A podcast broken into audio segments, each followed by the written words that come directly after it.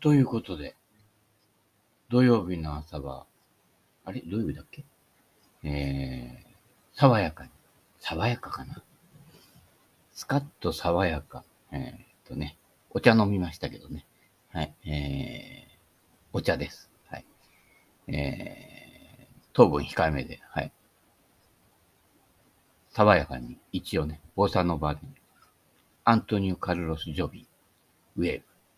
え、私がやると、あん時のカルロス・ジョビン見たくなってね、偽物感がね、こう、野村満載ですけれどもね。はい。ちょっとギターを置きましょう。えー、放送の内容は、えー、全く関係なく、坂田哲、打つ前の準備で、ゴルフは変わるかもよ、みたいなね。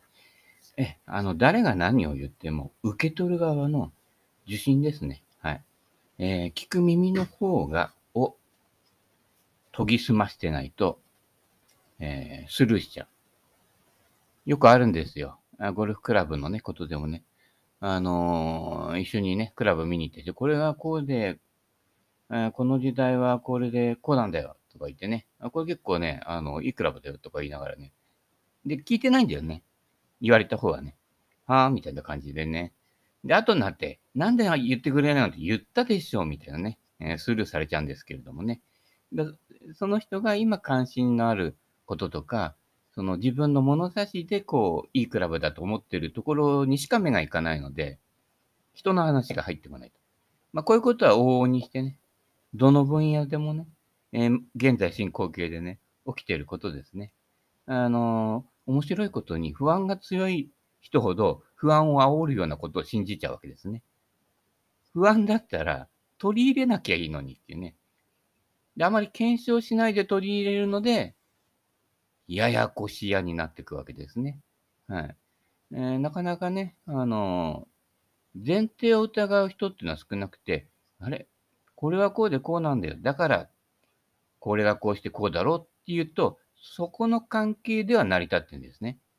でも、よくよく聞いてみると、これがこうだからこうなんだよっていうのが、捏造だったりするわけですね。えー、林家捏造ですね。で、その辺に引っかかってしまうと、もう一旦そこの出だしで、はーって受け入れちゃうと、その後の理論は全部理路整然として整うわけです。ただし、私なんかから見ると、その狭い範囲内での正解。えー、要はそ、その部落内の、その集団の中だけの起きてみたいな感じの中では正解になってるというだけで、一歩よそに行っちゃえば、全然常識違うわけですね。はい。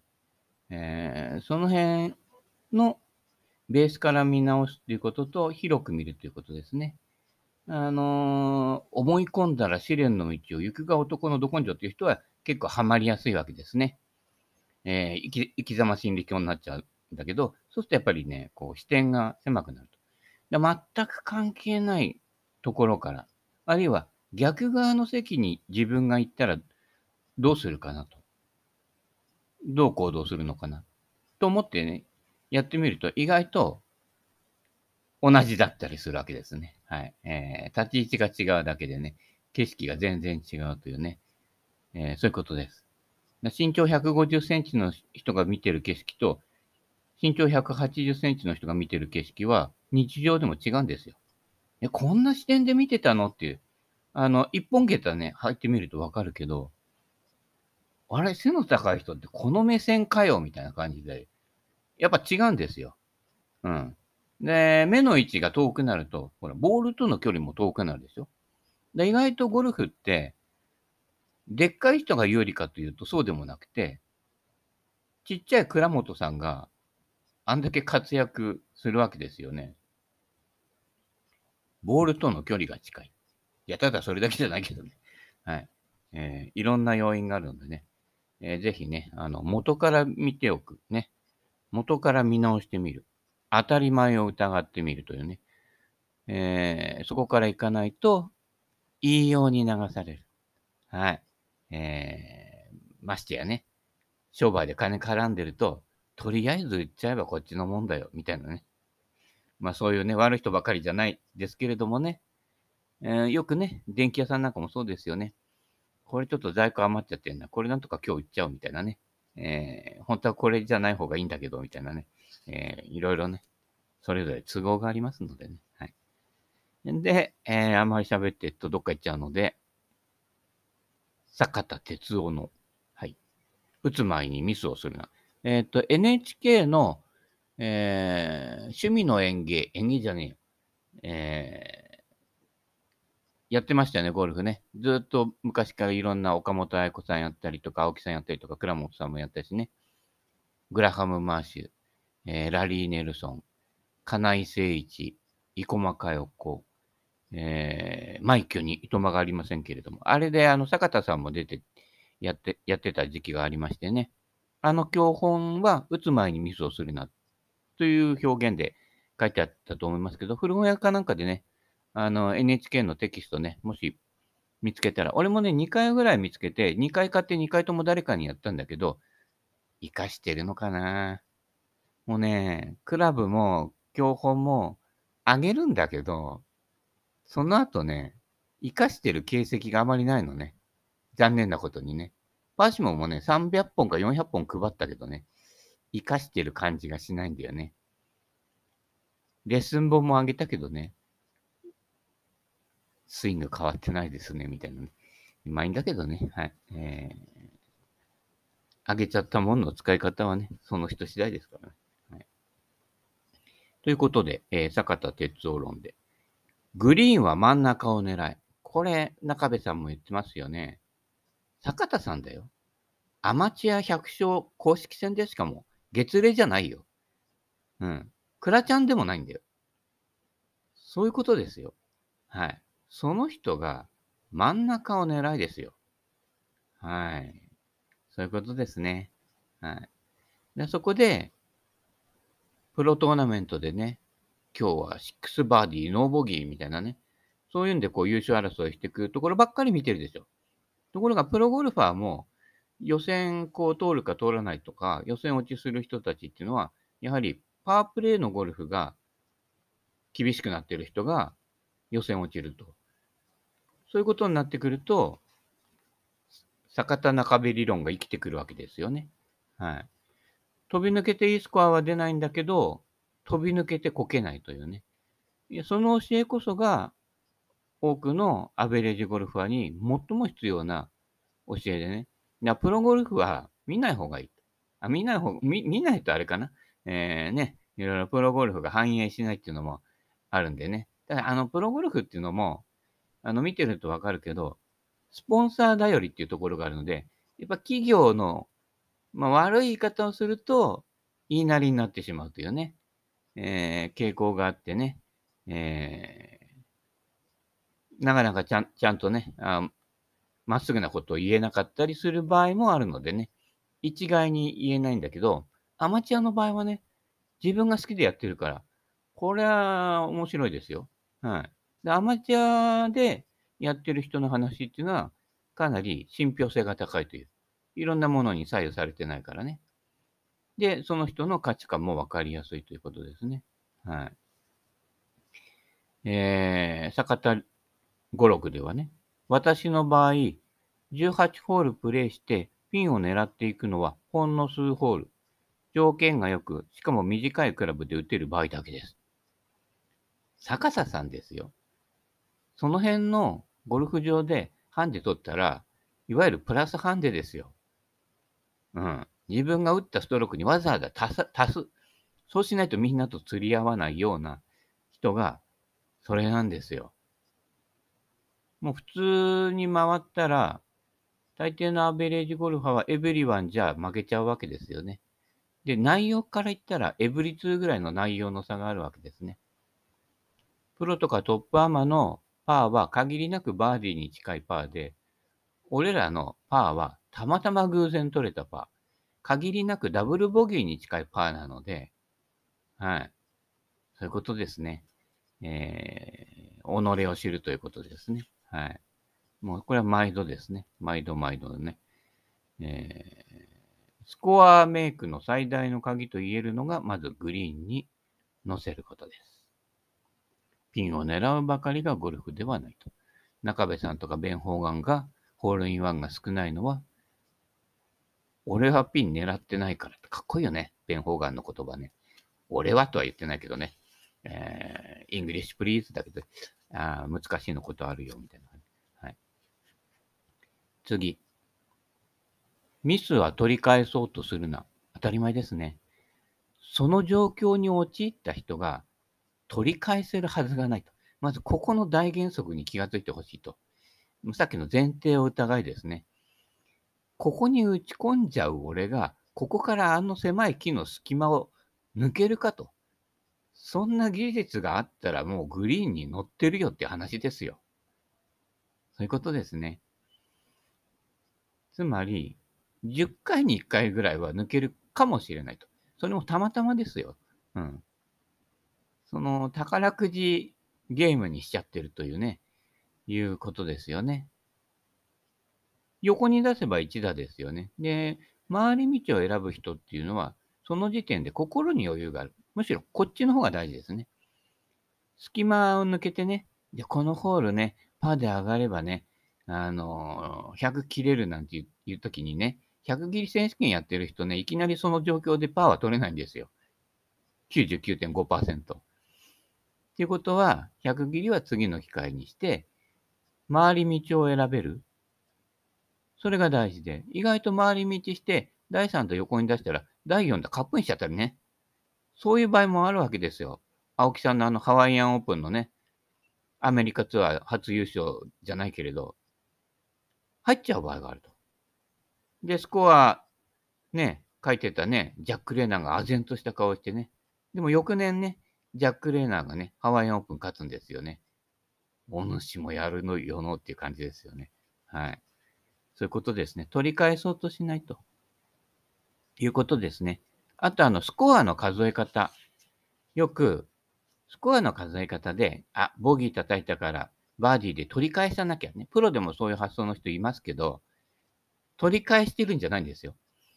打った打数はもう減らないんだから、取り返すっていうのは、あったものをもう一度戻すっていうことですけどね。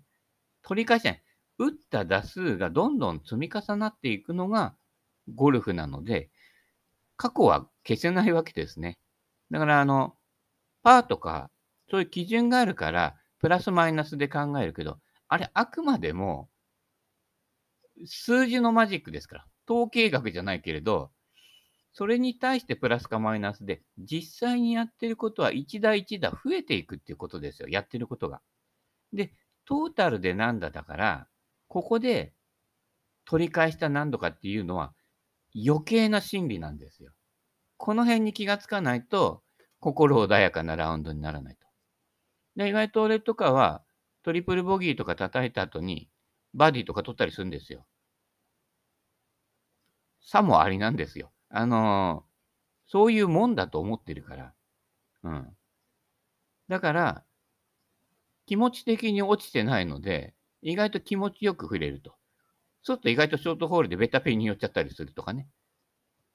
そんな感じですよ。あとショートホールでね、OB 打った後ね、ああ、しょうがねえなーみたいな感じで軽く打ったらね、ベタピンになっちゃうとかね。要はあの、気持ちの落ち着きが一番大事なので、その積み重ねですね。だから、プラスマイナスで一喜一憂してる人は、まあ、誰とは言えますけれどもね、ほとんど変わってませんね。はい。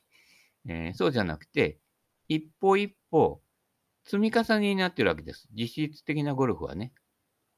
万歩計と一緒ですよ。散歩と一緒ですよ。減ることはないと。増えていくわけ。あの、年と一緒ですよ。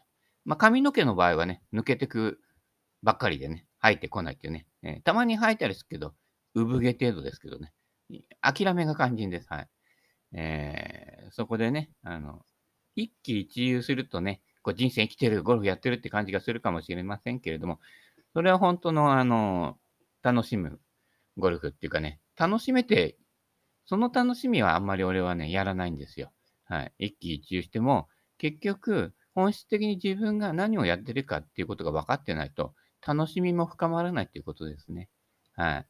だからその、坂田さんも言ってますよ。ミスを無理に取り戻そうとしないこと。ミスすることは仕方ないのですから、一回ちゃんと軌道修正をしてやるのです。リセットかけるわけですよ。うん。まあね、えー、うちなんかまだね、えー、カセットありますけどね、えー、カセットかけるわけですよ。意外と劣化してないからね、カセットね。はい。で、SD カードとかに入れてたりとかね、あのー、再生不能とかなっちゃってね、カセットテープ最強じゃんとかね、思いますよ。はい。えー、まあ、それはいいんだけど、えー、ミスした時に一歩下がれるゴルファーはワンランク上のプレーをしている。バイ坂田哲夫です。そういうことです。回り道。ね、毎度話してるコンビニの中抜けみたいなやるやつはダメなんです。自分の利益ばっかり求めるわけですね。はい。危ないですよ。子供とかがいたいたらね、えー、大変なことになりますからね。はい。えー、もう一丁ぐらい行くかな？うん。林からの脱出こそ真剣に。ね。林義郎じゃないよ。うん。えー、林から打つショットって意外とその辺出すって言って手前のラフに食われたりとかね。それじゃあってんでボーッと打つと反対側の林に行っちゃうと。で、林から出すときってピンの方向、ピンの方向行こうとするのね。